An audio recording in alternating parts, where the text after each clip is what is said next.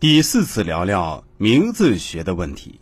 上，一个人的名字都会伴随终身，古今中外均如此。在生意、政治、军事、感情场合，一个霸气有内涵的名字，往往可以起到升仙夺人、居高临下的奇妙作用。我曾经很多次开玩笑说，现在取一个好名字比娶一个好媳妇儿还要难。真的不是开玩笑，现代人取名儿越来越复杂，现代人的社交半径也比古人要大得多，这样就很容易造成跟周围人重名。当地人名字有四个，生僻字甚至网络用语以及洋文都层出不穷。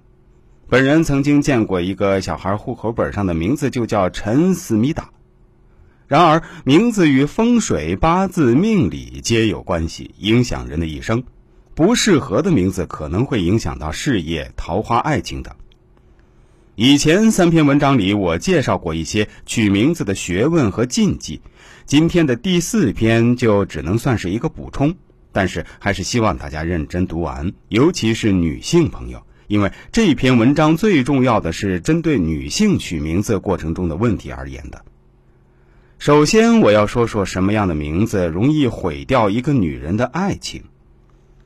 常见女人姓名中不利感情的字儿，主要有利、燕、娜、芬、飞、灵、迎、仪、从、露、霜、冰、雪、寒、宁、君、京、蕊、姬。有人看了之后会说：“你这是瞎扯呀！”大部分老一辈的女性都叫这些名字，听上去是相当有道理。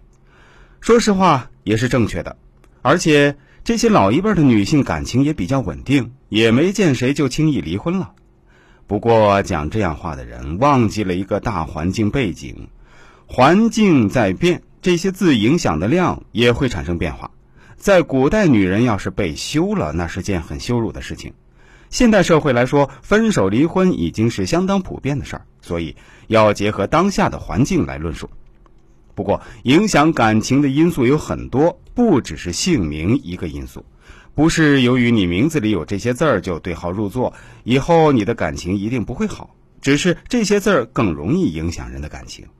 而本篇要讲的主要是姓名学对感情的影响。可能你的姓名中有这些字，但不一定感情不好。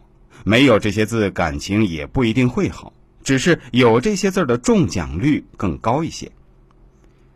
第一，谐音效应。大家可能认为这不是瞎说吗？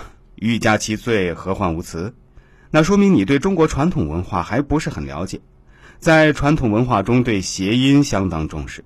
比如著名的历史事件中，宋初的杨家将战死饿狼谷。由于“羊”的谐音是绵羊的“羊”，羊入狼口的意思。三国时期跟卧龙诸葛亮齐名的凤雏死于落凤坡，都是典型的例子。